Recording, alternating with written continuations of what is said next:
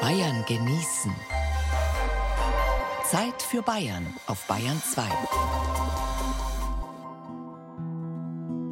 Jung. Bayern genießen im März mit Gerald Huber.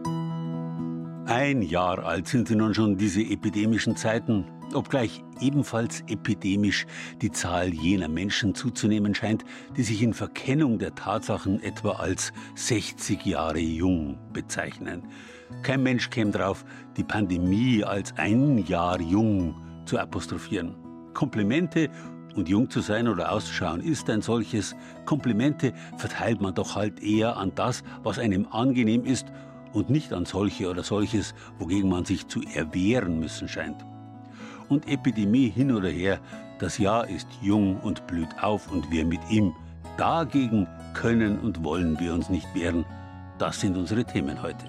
Junge Triebe, Kraftnahrung, Knospen, Jungsteinzeit, die größte Revolution der Menschheitsgeschichte. Jung übt sich, wie sich Nachwuchs im Wildpark an Besucher gewöhnt. Jung gemacht, bayerische Tapas vom Jungkoch. Junge Torten, integratives Café in Flossenbürg. Junge Möbel, Neues aus altem Holz. Jung geschätzt, Lammzeit bei den Wanderschäfern.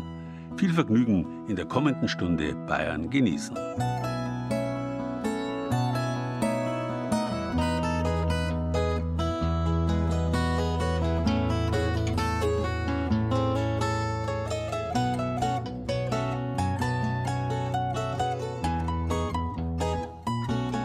Auch wenn es nach einem Oxymoron klingt, jung ist ein sehr altes Wort und sehr vielfältig. Es geht auf die Jahrtausende alte Wortwurzel Juf zurück, die in Altindisch Juvan genauso drinsteckt wie in Lateinisch Juvenis. Dabei kommt die Bedeutung jünger, neuer von der Grundvorstellung, dass alles, was neu ist und sprießt, auch nährend und förderlich ist und damit willkommen. Deshalb gehört auch lateinisch Jucundus hierher, das heißt willkommen, angenehm. Genauso juvare, adjuvare, angenehm sein, fördern, unterstützen. Nicht umsonst ist der Adjutant meistens ein jüngerer Unterstützer. Auch die römische Göttin Juno gehört dazu. Schließlich sorgt die Muttergottheit dafür, dass es die Jugend immer wieder gibt, jedes Jahr aufs Neue. Im nach ihr benannten Juni zeigt sich diese Jugend bereits in voller Blüte und Schönheit. Die Geburt der Jugend aber ist im März, dem nach Mars, dem Kriegs- und Vatergott benannten Monat, mit dem die Römer einstmals das Jahr haben anfangen lassen und damit das Leben. Zusammengefasst, jung, das ist willkommen, angenehm, fruchtbar, förderlich. Zum Beispiel die Knospen an den Bäumen. Der Himmel ist blau, die Luft schon frühlingswarm und die Sonne scheint durch die noch blattlosen Zweige. Die Fürther Kräuterexpertin Marion Reinhardt verlässt den asphaltierten Weg im Fürther Stadtpark und steuert auf einen alleinstehenden, breitgewachsenen Baum zu. Ja, jetzt sind wir an einer Linde angekommen. Und die Linde, würde ich sagen, ist so eine Art Anfängerbaum sozusagen für Knospeneinsteiger weil sie sehr mild schmeckt. Also sie hat gar nichts Bitteres in den Knospen, gar nichts Gerbstoffhaltiges, ist ganz, ganz angenehm zu essen. Schmeckt einfach lecker. Vorsichtig pflückt Reinhard eine der kleinen, runden, leicht rötlichen Knospen und beginnt, sie zu zerkauen. Also sie ist so ein bisschen knackig und erinnert etwas an Leinsamenkörner. Also sie ist auch so ein bisschen schleimig, also nicht unangenehm schleimig, aber beim Leinsamen hat man auch so eine, so eine Schicht außen, die so ein bisschen aufquellt. Und das macht sie irgendwie auch saftig. Knospen sind kleine Kunstwerke, berichtet die Kräuterexpertin. Alle Blätter und Blüten sind in ihnen bereits vollständig vorhanden, nur eben im Miniaturformat. Und sie sind wahre Kraftpakete. Die wirken auf uns auch kräftigend, vitalisierend. Sie harmonisieren auch und die haben auch eine entgiftende Wirkung und eine stärkende Wirkung. Also da sind sehr viele Vitamine verschiedene natürlich drin. Es sind Mineralstoffe drin, Spurenelemente und die Knospen sind auch sehr reich an Proteinen, also Eiweiß. Und das macht auch relativ schnell satt. Grundsätzlich gilt, sind von einem Baum oder Strauch die Blätter, Blüten oder Früchte essbar, sind es die Knospen auch. Eine Ausnahme bildet der Holunder, dessen Knospen sind ungenießbar. Vom Knospenanfängerbaum der Linde laufen wir weiter zum Knospenkosten für Fortgeschrittene. Gleich neben dem Stadtpark Weiher stehen drei riesige Pappeln. Deren Knospen haben es in sich, berichtet Marion Reinhardt. Scharf und harzig seien sie. Das will ich probieren. Ich biege einen der unteren Äste zu mir herunter, breche vorsichtig eine Knospe ab und schäle die harte Außenhaut ab. Sofort verklebt das Knospenharz meine Finger. Es ist der Stoff, aus dem die Bienen Propolis für ihre Waben herstellen. Also erstmal vorsichtig ein Stückchen abbeißen, weil die sind wirklich sehr scharf und sehr klebrig. Gut, Speziell. ich beiß mal ab. Hm. Oh ja, und? Ich finde, sie haben so was Ätherisches auch. Ja. Wie so ein ätherisches ja. Öl. Ja. Ziemlich ähm, ja, intensiv, sehr kräftig. Ich nehme jetzt die zweite Hälfte auch noch. Es hat ein bisschen was von dem Hustenbonbon. Ja. Marion Reinhardt mag Knospen am liebsten frisch vom Baum als kleinen Snack beim Spazierengehen.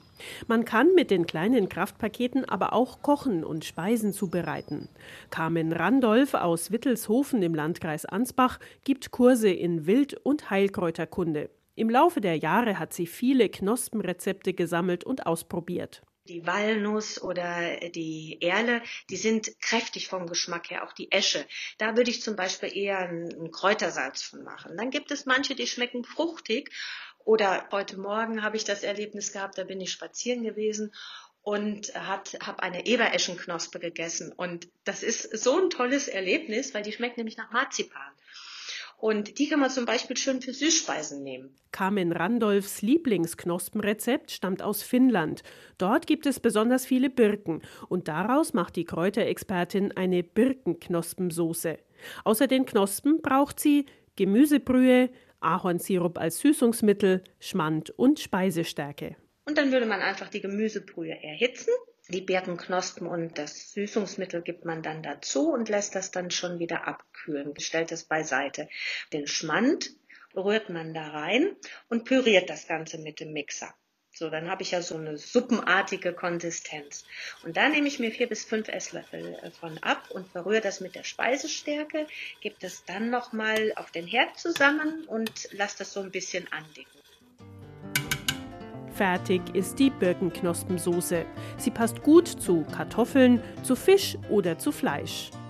Das Rezept dazu gibt's wie immer auf unserer Bayern genießen Seite. Aber dass Sie jetzt nicht die Stadtparks oder die Nachbarsgärten plündern, im rechten Maß steckt die Kraft. Auch wenn es der jugendliche Überschwang manchmal kaum zulässt.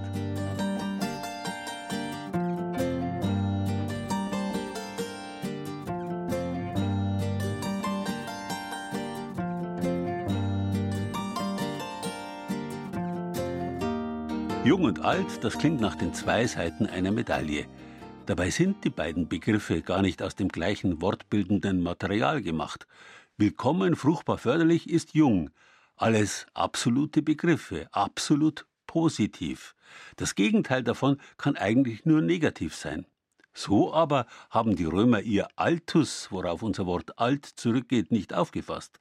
Altus hängt zusammen mit Allo und das bedeutet, ich ernähre, ziehe auf, lasse wachsen. Was ernährt ist, das ist erwachsen, reif und damit, wenn man so will, wiederum zur Ernährung geeignet. Alt ist also zunächst einmal durchaus nichts Negatives. Aber im Gegensatz zum absoluten Jung ist alt ein relativer Begriff. Ein Zehnjähriger und ein Fünfjähriger sind beide jung. Trotzdem ist der Zehnjährige in Relation zum Fünfjährigen alt. Wobei es bei der Zeit genau andersherum zu sein scheint. Als jüngste Vergangenheit bezeichnen wir ein Zeitalter, in dem das Alter der Welt weiter fortgeschritten ist, als zu den alten Zeiten, in denen die Welt noch jung war. Die Menschheit zum Beispiel hat die meisten Jahrhunderttausende ihres Bestehens in der sogenannten Altsteinzeit zugebracht, bis sie vor etwa 12.000 Jahren begonnen hat, ihr Leben, ihr ganzes Dasein radikal zu verändern. Vor etwa 8000 Jahren war dieser Wandel nahezu abgeschlossen. Noch immer war zwar Stein der härteste Werkstoff, den die Leute kannten, aber nicht mehr lang. Mit der Jungsteinzeit, den letzten Jahrhunderten der Steinzeit, hat der Fortschritt begonnen. Auch bei uns in Bayern. Verschmitzt lächelt eine ältere Frau die Besucher an. Sie hat die Haare nach oben gesteckt und trägt ein weißblaues Leinengewand. Die Frau heißt Lisar und ist nach dem Museumsstandort Landau an der Isar benannt. Gelebt hat sie vor über 7000 Jahren. Museumsleiterin Anja Hobmeier ist verständlicherweise stolz auf dieses Exponat. Eins der Highlights in unserem Museum ist unsere Lisar. Das ist die Rekonstruktion einer Bestattung aus der Jungsteinzeit, aus Essenbach bei Landshut. Die Bestattung hat man mit allen modernen Methoden der Archäologie untersucht. Daher wissen wir, welche Haarfarbe sie hatte, welche Augenfarbe sie hatte, beides dunkelbraun und welche Hautfarbe sie hatte. Also einen dunkleren Tang, als wir das heute als normal empfinden, eher so, wie man das heute in Mittel- oder Süditalien erwarten würde. An Lisars Ledergürtel hängt eine große Muschel. Die Muschel beweist, dass die Menschen der Jungsteinzeit international vernetzt waren. Die Muschel selbst kommt nicht aus der Isar, auch nicht aus der Donau, sondern von ziemlich weit her, nämlich aus dem Mittelmeer. Die sogenannten Spondylus-Muscheln hat man damals schon über sehr, sehr weite Wege transportiert. Die sind besonders schön, weil sie einen roten Farbton haben und waren damals sicherlich was ganz Besonderes. Die Menschen der Jungsteinzeit haben das Leben revolutioniert. Sie haben bei uns Ackerbau und Viehzucht überhaupt erst eingeführt, betont Christoph Steinmann vom Bayerischen Landesamt für Denkmalpflege. Die kommen tatsächlich aus dem Balkanbereich, sind hier eingewandert mit allem, was sie so hatten an ihrem neolithischen Wissen, was Ackerbau und Viehzucht betrifft, so wie man heute noch in Niederbayern in Häusern wohnt, in Dörfern und Ackerbau betreibt. Das begann erst in der Jungsteinzeit. Neben dem Ackerbau begründeten die Menschen der Jungsteinzeit auch die Viehzucht in Niederbayern. Dafür stehen ausgestopfte Tiere in der Mitte des Raums. Die ersten Bauern der Jungsteinzeit hatten schon Hunde. Dazu kommen dann in der Jungsteinzeit Schweine, Schafe, Ziegen und Rinder zuerst. Später, am Ende der Steinzeit, kommt dann das Pferd dazu. Man hat den Eindruck, gar so viel hat sich in den letzten 7000 Jahren nicht verändert. Die Menschen der Jungsteinzeit haben Getreide angebaut und auch schon Bier gebraut. Es gibt sogar die Theorie, dass die Menschen nur sesshaft wurden, um genug Getreide für die Bierherstellung zu haben. Ob es das allein war, wissen wir natürlich nicht, aber es ist sicherlich auch ein Punkt. Die Menschen haben mit ihrem Vieh in sogenannten Langhäusern gelebt und die ersten Dörfer in Bayern gegründet. Die Jungsteinzeit war die bedeutendste Revolution in der Menschheitsgeschichte, betont Kreisarchäologe Florian Eibel. Zu den Entwicklungen gehört eben nicht nur der Hausbau, der Ackerbau, sondern auch die Erfindung des Rades. Ungefähr in die gleiche Zeit fällt auch die Erfindung des Fluges. Im Museum sind Dörfer der Jungsteinzeit nachgezeichnet. Wir sehen, wie Stephans Posching im Jahr 5090 vor Christus ausgesehen hat.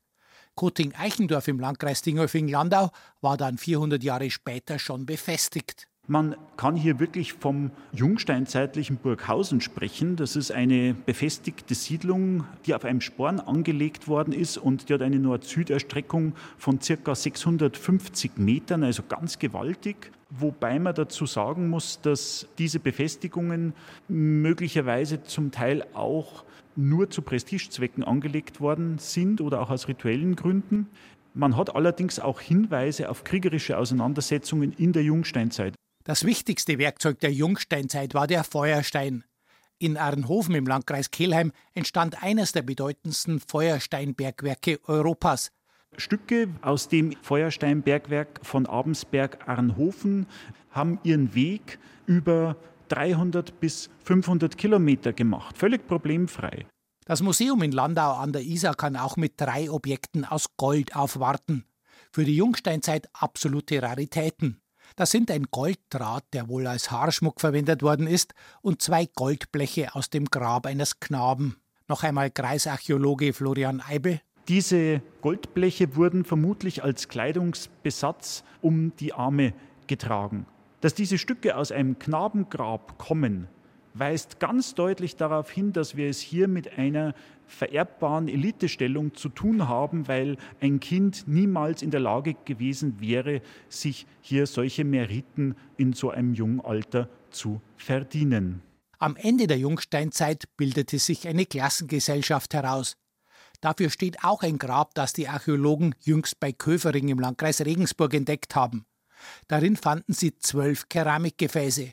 Das ist außergewöhnlich, betont Christoph Steinmann vom Bayerischen Landesamt für Denkmalpflege. Damit ist es eigentlich in diesem Kulturkreis das Grab mit den meisten Gegenständen, mit den meisten Gefäßen, die wir aus dieser Epoche bisher kennen.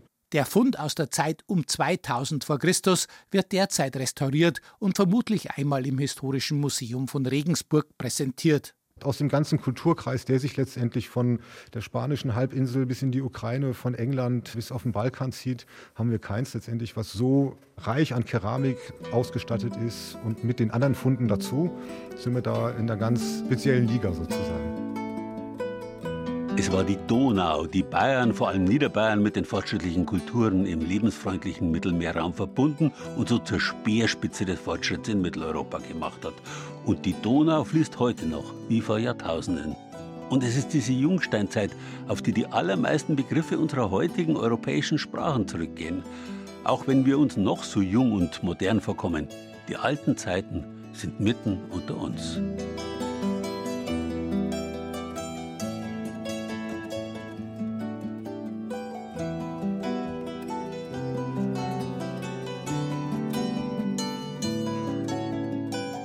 Das Junge lebt vom Alten, so gut und kraftvoll sie sein mögen. Von Birkenknospen allein, wie in unserem ersten Beitrag heute, kann sich kein Mensch auf Dauer ernähren. Wir müssen Früchte schon auch wachsen und gedeihen, reifen, eben alt werden lassen, bevor sie wirklich zuträglich für uns sind, uns erfrischen, neue Kraft geben, uns verjüngen. Und was für den Körper gilt, gilt selbstverständlich auch für den Geist. Auch der will ernährt werden, damit er selbst wachsen kann. Lernen nennt man das. Lernen, das heißt Fähigkeiten zu erwerben, die uns nicht angeboren sind. Das müssen nicht bloß wir Menschen, sondern auch die Tiere. Vor allem Dinge, die eigentlich gegen unsere Natur sind. Wer einmal sein Leben im Büro verbringen wird, wie mittlerweile die meisten von uns, der kann gar nicht früh genug lernen, still zu sitzen.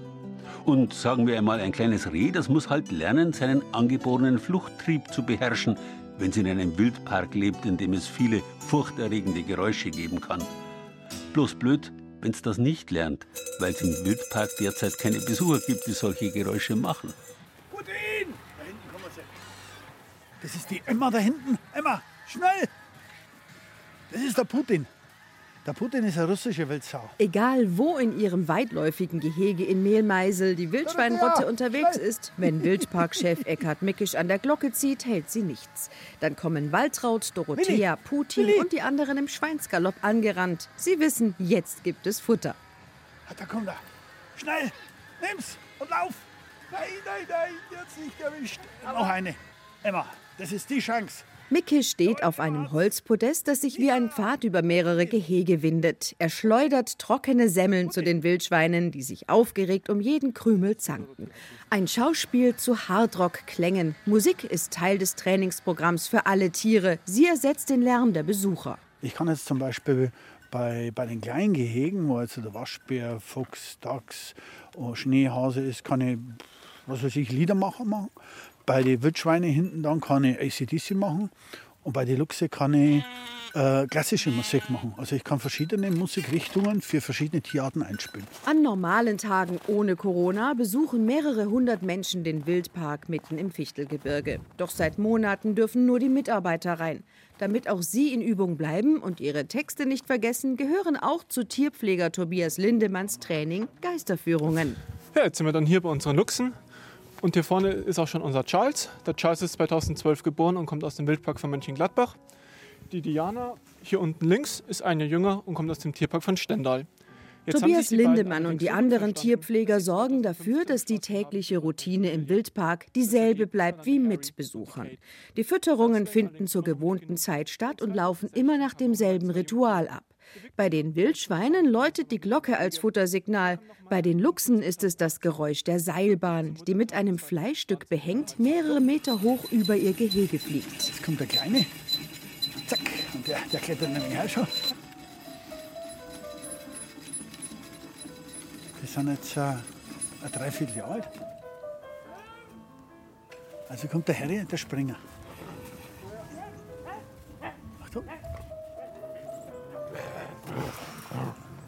Das waren jetzt 3,50 Meter. Während bei den Luchsen und Wildkatzen klassische Musik als Soundtrack zu den eleganten Sprüngen dient, geht es im Streichelzoo deutlich derber zu. Hi. Sind sie dir cool? Hui, da kommt der erste Junge. Eins, zwei, drei. Das sind die Jungen von heuer jetzt. Drei Wochen, vier Wochen alt. Ja.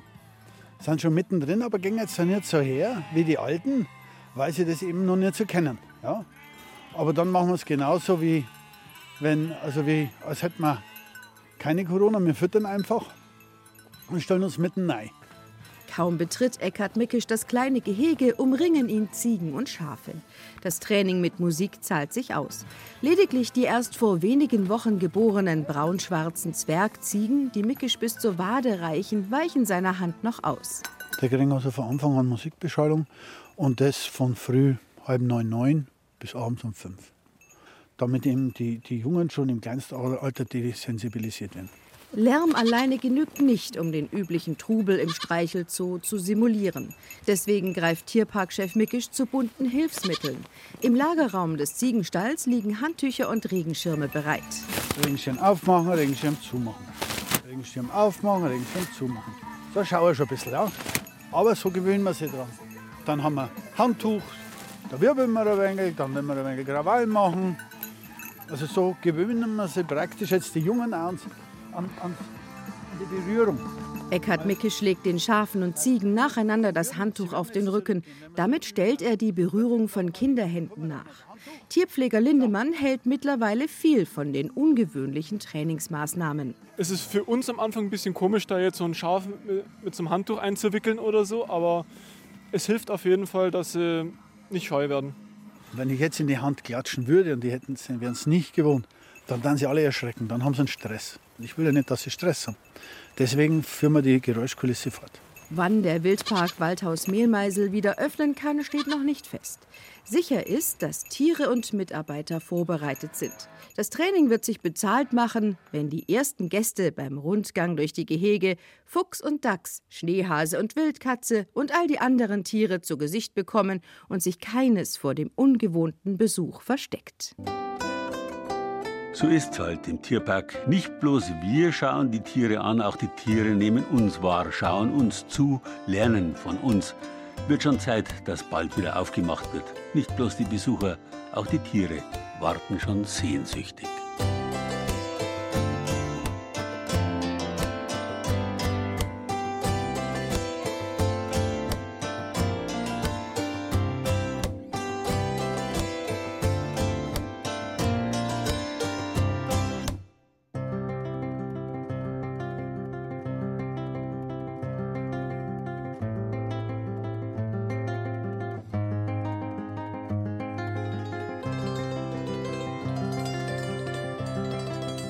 Das Junge kann nur auf dem Boden des Alten entstehen, haben wir gesagt. Und irgendwann ist dieses Junge wieder alt und so weiter. Jahrhunderttausende lang unabänderlich war dieser Kreislauf des Werden und Vergehens. Doch seit der Jungsteinzeit ist alles anders. Auf einmal scheint das Junge mehr zu sein als das Alte. Einfach deswegen, weil es das Alte erbt und was Neues dazu erwirbt. Nicht nur im Durch und durch materiellen Sinn, sondern eben auch geistig. Man lernt nicht mehr bloß das, was die Alten schon gewusst haben, sondern entwickelt was Neues. Man lernt dazu. Potenziert wird der Fortschritt durch eine Kulturtechnik, die ebenfalls in der Jungsteinzeit beginnt, die Schrift. Auf einmal kann ich nicht mehr bloß von mehr oder weniger beschränktem Wissen meiner unmittelbaren Umgebung lernen, sondern kann vom ständig größer werdenden Wissen der ganzen Welt profitieren und daraus was Neues machen.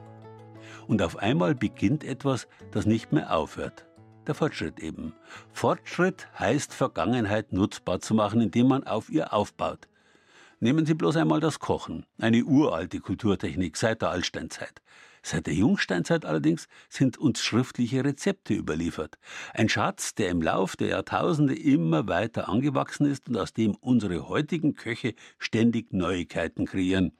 Ohne dabei das Alte zu vergessen, versteht sich. Andreas Hofrichter ist so einer. Mit seinen gerade einmal 29 Jahren ist er wahrscheinlich einer der jüngsten Köche in Bayern, die ein großes Hotelrestaurant führen. Das Stoderer in der Eichstätter Altstadt. Ich schneide gerade die Zwiebeln, besser gesagt Schalotten, für das Karottentatar. Das ist quasi eigentlich von der Herstellung her das gleiche wie ein Beef-Tatar. Nur mit äh, geschmorten Karotten mache ich das. Die sind vorher ein bisschen mariniert mit Sojasauce und ein bisschen Olivenöl. Die werden dann gebacken und dann werden die tatsächlich durch einen Wolf gelassen. Dadurch hat man dann eine richtig schöne Textur. Das ist halt einfach eine tolle Idee, das Ganze aus Gemüse zu machen und nicht nur aus Fleisch.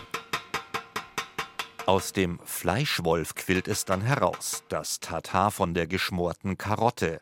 Und es duftet so verlockend und es schmeckt so gut, dass selbst mit Verlaub eingefleischte Traditionalisten der klassischen Variante aus Rind oder Kalb abtrünnig werden könnten, zugunsten der vegetarischen Version, die Andreas Hofrichter in seiner Eichstätter Küche entwickelt hat. Für dieses Gericht hat sich Hofrichter von zwei Seiten inspirieren lassen: dem Kochbuch eines New Yorker Drei-Sterne-Restaurants und der bodenständigen regionalen Küche seiner Mutter. Denn von ihr hat er die Begeisterung für das Kochen, wie er sagt, auch wenn er erst quasi auf dem zweiten Bildungsweg in die professionelle Küche fand. Nach dem Abi habe ich dann zuerst studiert und in der Zeit ist mir dann aber klar geworden, dass das jetzt eigentlich nichts für mich ist. Es war schon im Grundstudium zum Glück und nicht später. Ja, und dann habe ich die Entscheidung getroffen, Koch zu werden und habe dann tatsächlich bei der Agentur für Arbeit im Online-Portal nachgeschaut, wo Stellen frei sind. Und da bin ich dann auch zu meiner Lehrstelle gekommen. Ein Glücksfall, denn mit gerade einmal knapp 20 Jahren fand Hofrichter einen Ausbildungsplatz in einer gastronomischen Institution, der Küche des Bayerischen Hofs in München. Dort durchlief er die harte Schule der Kochlehre, vom Kartoffelschälen bis zum irrsinnigen Zeitdruck, unter dem Menüs für Hunderte von Galagästen auf den Punkt genau zubereitet werden. Und er nahm eine Idee mit, die er bayerische Tapas nennt. Als er vor einigen Jahren aus München in seine Heimatstadt Eichstätt zurückkehrte, eröffnete er mit seiner Mutter ein kleines Restaurant das Maletta, direkt am Domplatz. Das Konzept? Keine riesigen Teller voller schwerer Bratenstücke, sondern eine Vielzahl von kreativen Häppchen. In der Ausbildung habe ich ja eigentlich dann auch am Ende noch im Sterne-Restaurant gearbeitet und fand es eigentlich ganz toll, dass die Gäste größere Menüs haben. Und da wusste ich aber auch, dass es von der ganzen Preisgestaltung her in der kleinen Stadt auf keinen Fall funktionieren kann. Deswegen sind wir dann eigentlich dahin gegangen, dass wir kleinere Gerichte gemacht haben mit einer monatlich wechselnden Karte, woraus sich der Gast einfach ein Menü mit mehreren Gängen zusammenstellen konnte. Und das war eigentlich die Grundidee, dass man die Leute so ein bisschen heranführt, dass es halt auch was anderes gibt als nur ein Schnitzel mit Pommes oder ja, einen großen Braten oder sowas, sondern dass man einfach auch mal mit einer Vorspeise starten kann, dann noch eine Suppe, dann noch einen Zwischengang, dann noch einen Hauptgang, dann noch ein Dessert und das Ganze eher zu einer Erfahrung wird als zur Nahrungsaufnahme. Das Konzept kam an nicht zuletzt Hofrichters Idee, regionales Alltagsgemüse wie eine gelbe Rübe in ein Tatar-Kunstwerk zu verwandeln. Es war deshalb wohl nur eine Frage der Zeit, bis ein Investor anklopfte. In Eichstätt war das erste Vier-Sterne-Hotel in der Altstadt im Bau und die Eigentümer suchten noch einen kreativen Küchenchef. Für Hofrichter wiederum war das Angebot verlockend, mit damals nur 28 Jahren ein ganzes Team zu leiten und Menüs zu entwerfen, die für einheimische und auswärtige Gäste sowohl verführerisch als auch erschwinglich sind. Dass man halt was erlebt, dass man interessante Essen hat, die aber noch jeder nachvollziehen kann und die auch noch ganz wichtig jeder bezahlen kann einigermaßen. Also wir verramschen unser Essen auf keinen Fall, aber wir wollen jetzt auch nicht mit Menüs bei 120 Euro anfangen oder sowas, weil es einfach für die Region, glaube ich, auch nicht funktioniert und auch ein bisschen vorbeigeht an den meisten, weil viele sich das einfach nicht leisten können. Seit dem vergangenen Sommer ist Hofrichters Restaurant Storderer nun geöffnet. Zumindest war es über die Sommermonate in Betrieb, bis zum zweiten Lockdown im Herbst. Die Resonanz sei großartig gewesen, erzählt der junge Koch.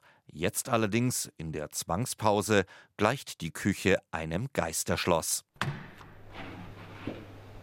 Hier ist dann noch das Gemüsekühlhaus und dahinter ist dann noch der große Froster. Und was liegt da jetzt alles? Äh, ziemlich viel, was wir leider einfrieren mussten, sagen wir es mal so. Von Soßen über Servettenknödel, über viel Frischfleisch, über Suppen, alles. Also wir mussten leider sehr viel einfrieren. Andreas Hofrichter hofft, dass er bald wieder das tun kann, was er am liebsten macht: seine Gäste bekochen. Nicht zuletzt mit Karottentatar.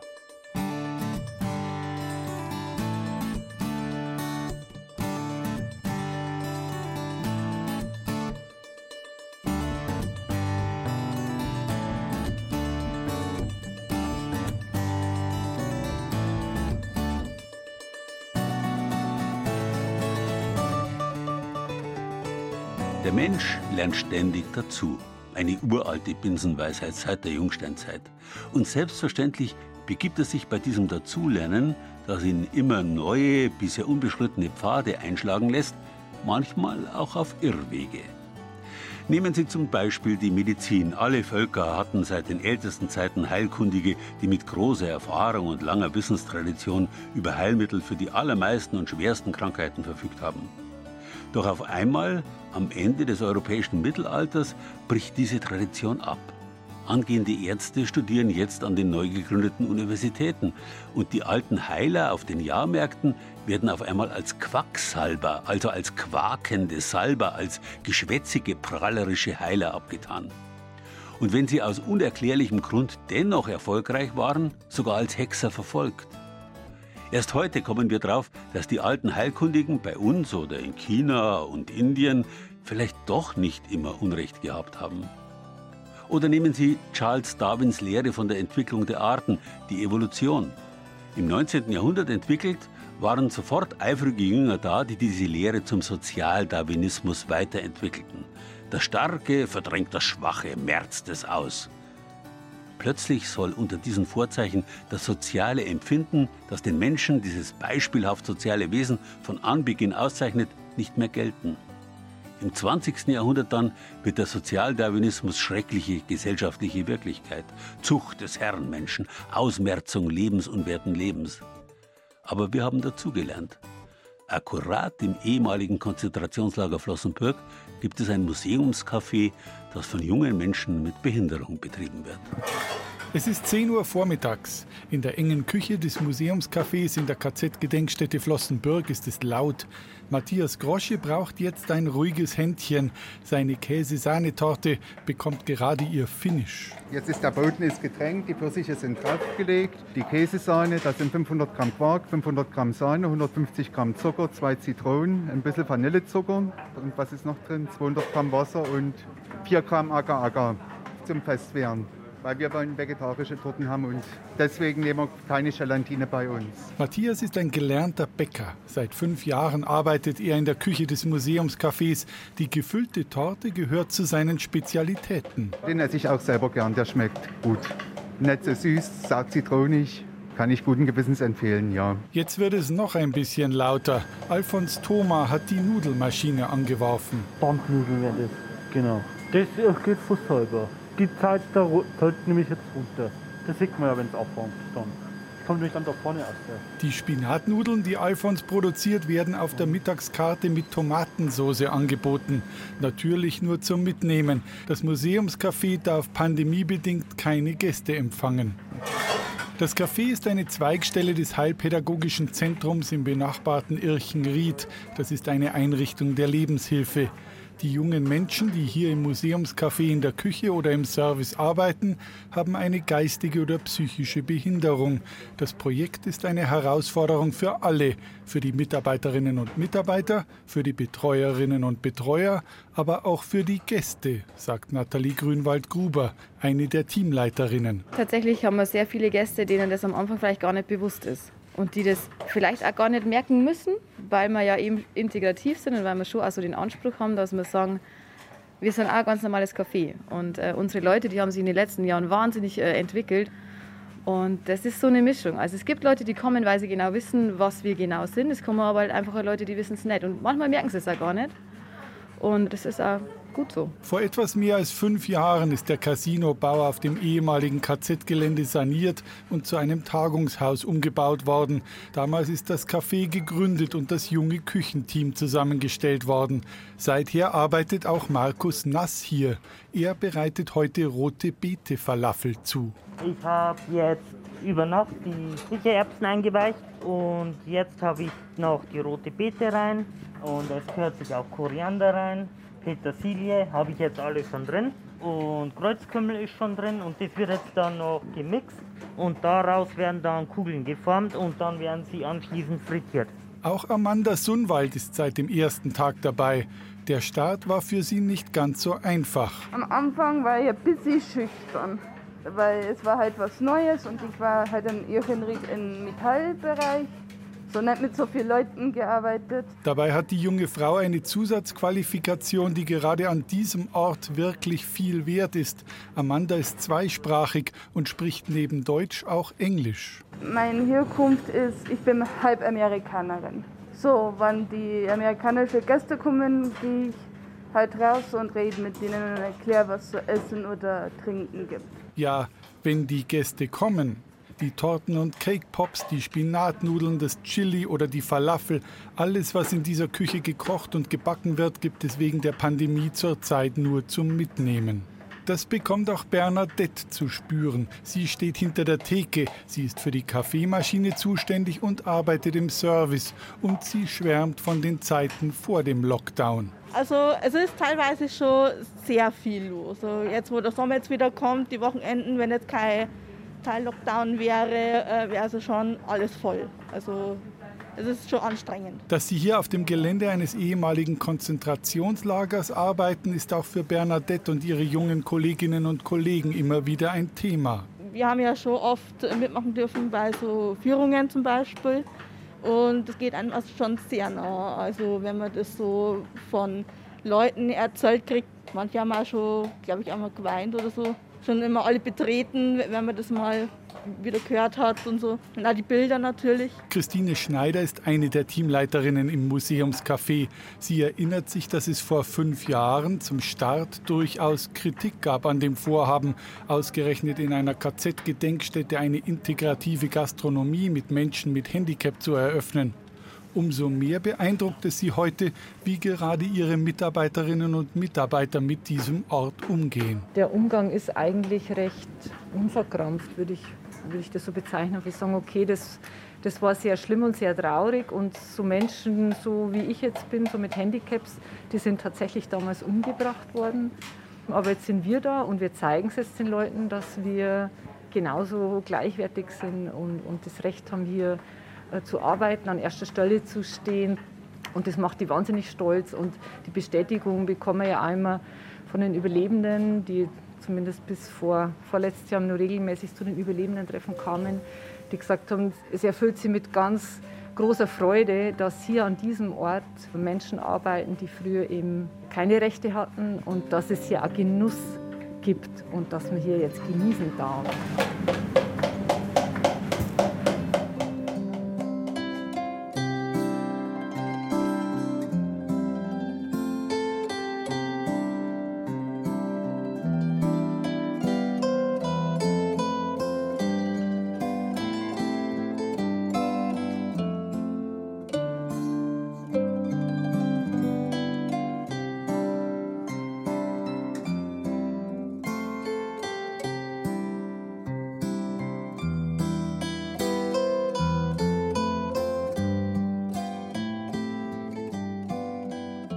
Fortschrittsidee, die in der Jungsteinzeit ihren Anfang genommen hat, neigt, wie gezeigt, zu manchen Fehlentwicklungen.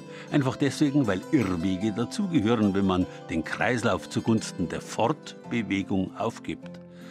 Besonders gefährdet, solche Irrwege zu gehen, ist dabei der, der dem fundamentalen Trugschluss unterliegt, dass das Junge der Feind des Alten ist.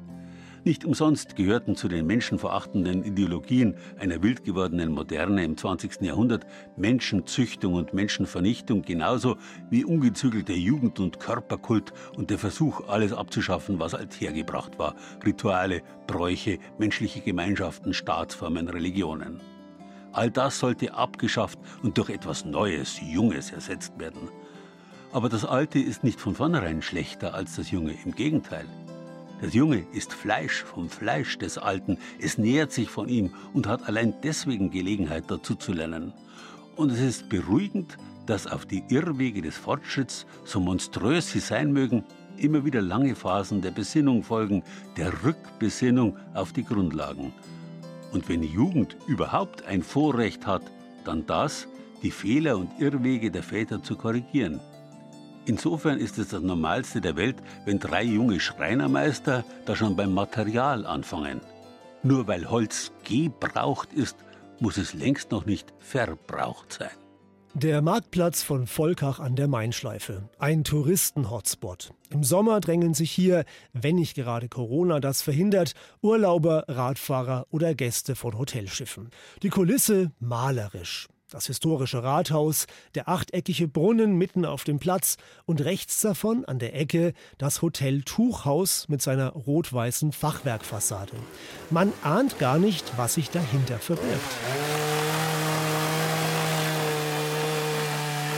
Aus einem Nebengebäude kommt Baulärm. Philipp Arzell lässt hinter seinem Hotel Tuchhaus gerade eine alte Scheune abreißen, mitten in der Stadt. Früher hat man ja in der Stadt gelebt und gearbeitet. Man hat hier Landwirtschaft betrieben, Schweine gezüchtet und das ist noch die Überbleibsel. Wir werden dort das Hotelprojekt ein bisschen erweitern.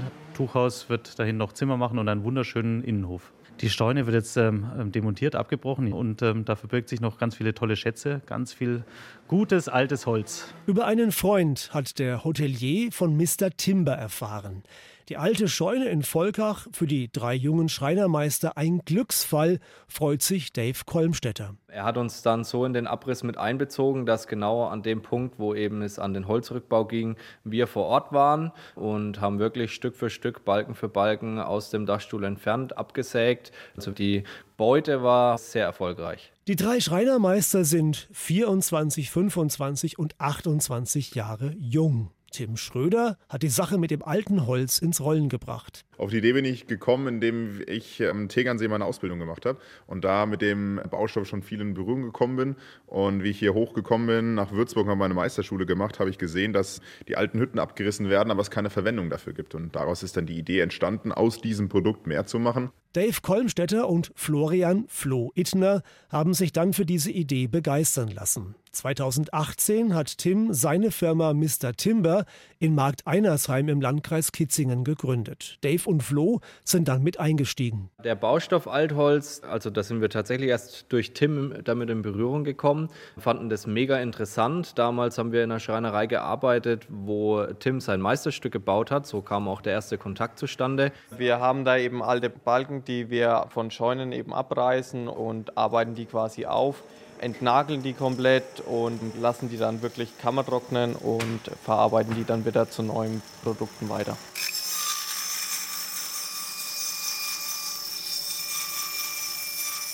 Und das kann sich sehen lassen. Tische, Lampen, Arbeitsplatten, Wandverkleidungen, Schränke, Küchen, Möbel für Schlaf und Wohnzimmer.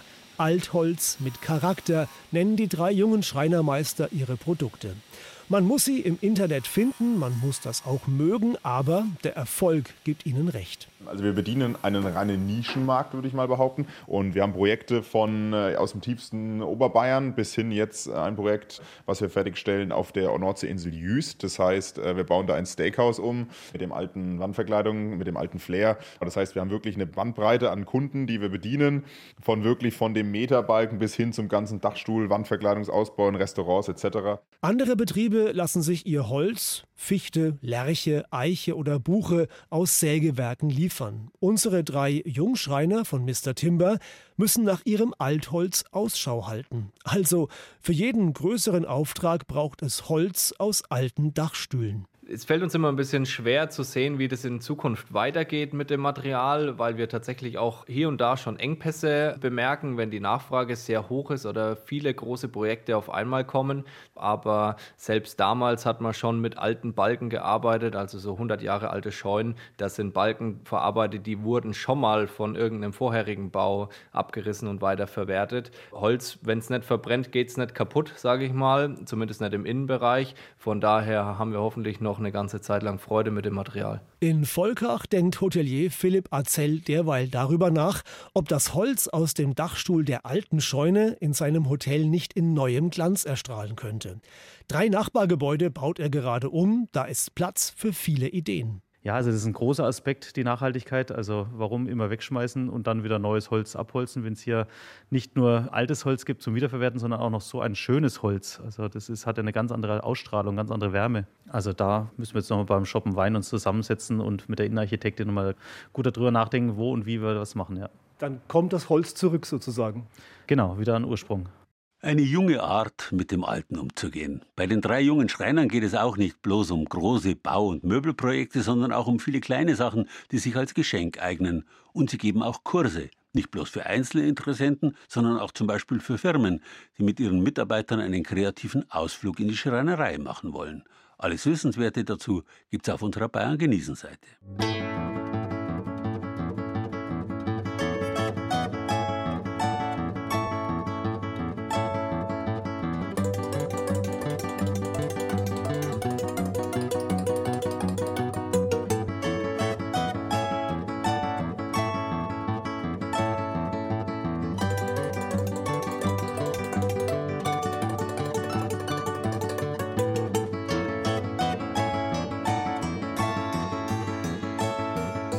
Es ist das Geheimnis des Lebens, dass die Welt, mag sie auch noch so alt sein, immer wieder jung wird.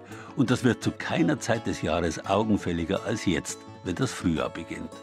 Wobei dieses Jungwerden für die Menschen der Frühzeit nicht immer selbstverständlich war. Es verlangte nach einem kostbaren Opfer, nach dem kostbarsten und teuersten überhaupt, der eigenen Erstgeburt. Das Opfer der unschuldigen Jugend sollte dazu dienen, die Welt als Ganzes wieder jung zu machen und zu erneuern. Erst seit der Jungsteinzeit werden Menschenopfer allmählich durch das zweitkostbarste Besitztum abgelöst, das Opfer eines reinen weißen Lammes. Ein historischer Vorgang seit der Jungsteinzeit, der sich in den biblischen Geschichten niederschlägt, von der verhinderten Opferung Isaaks bis zum Pessachlamm als Ersatz für das Opfer der Erstgeborenen beim Auszug aus Ägypten. Auf diesem Weg entsteht auch die christliche Idee des Opferlamms, ein nur noch symbolisches, unblutiges Opfer. Es war die Idee der Zeit. Wenige Jahrzehnte vor Christi Tod, im Jahr 97 vor unserer Zeitrechnung, hatte der römische Senat Menschenopfer endgültig verboten. Bis heute aber geben die Schafe, die ersten Nutztiere der Menschheit überhaupt, buchstäblich Haut und Haar hin für den Menschen. Fleisch, Milch, Fell, Wolle. Und noch heute gibt es Wanderschafherden in Bayern, ein Jahrtausendealter, nach gerade mythischer Anblick. Gerade jetzt zur Lammzeit. Ein großes Feld im Norden von Augsburg, knapp hinter der Stadtgrenze. Hier hat die Schäferei Hartl ihren Stall. 600 Schafe und ein paar Dutzend Ziegen leben hier unter einem Dach, bis es wieder warm genug ist, hinaus auf die Weideflächen zu ziehen. Jetzt im März purzeln die Lämmer auf die Welt, kleine knuffige Wollknäuel, die rasch ihre Beine sortieren und dann flugs aufstehen, um bei der Mutter die erste Milch zu trinken. Dem Senior der Schäferfamilie, Josef Hartl, geht da förmlich das Herz auf. Für den alten Schäfer ist es sowieso klar, wenn man die Fruchtbarkeit im Stall hat, dass gesunde Viecher nahe kommen. Das ist das Allerhöchste, was man im Betrieb haben kann. Die wollen das auch. Die wollen einmal im Jahr wollen die einer Jungs kriegen.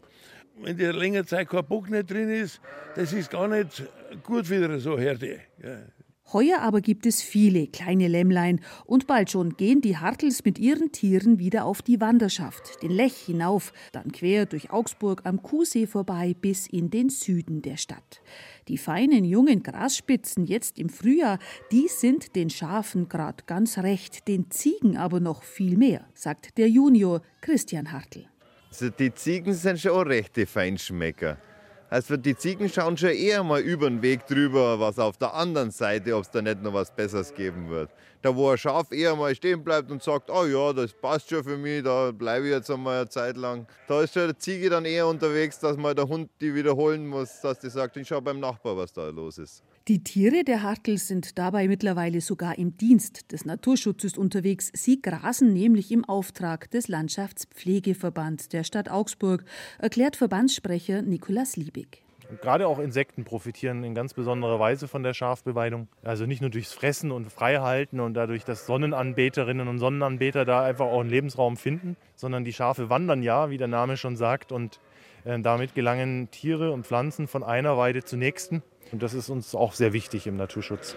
Vor Jahrhunderten schon wurden die kräuterreichen Lechheiden als Weide genutzt. Unsere Lechheiden, auf denen die Hartels mit ihren Tieren unterwegs sind, sind durch Schafbeweidung entstanden über Jahrhunderte. Und da hat sich eine ganz einzigartige Tier- und Pflanzengesellschaft entwickelt. Und ohne die Schafe könnten wir diese artenreichen Lebensräume gar nicht erhalten. Im 19. Jahrhundert sind die Wanderschäfer aus Süddeutschland alle nach Augsburg gezogen, weil da gab es riesen Sommerweiden, die waren noch relativ günstig. Und es gab halt super Abnehmer in Augsburg, nämlich die Textilfabriken.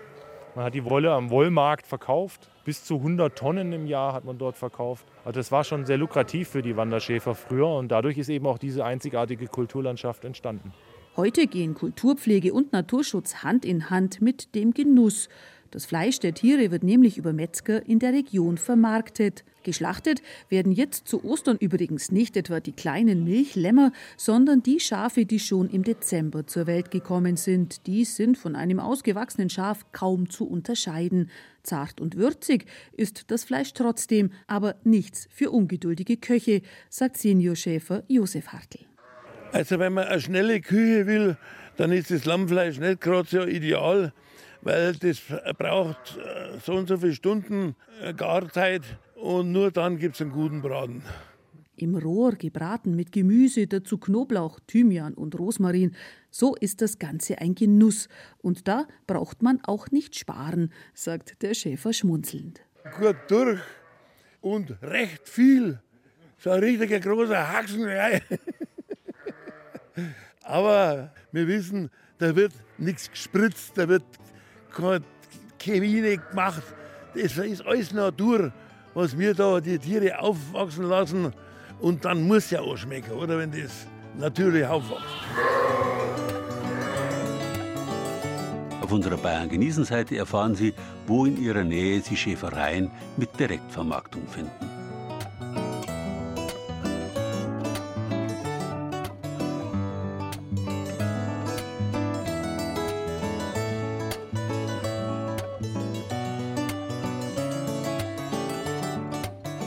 Das Wort hängt wie gesagt unter anderem mit lateinisch jucundus, willkommen, angenehm zusammen.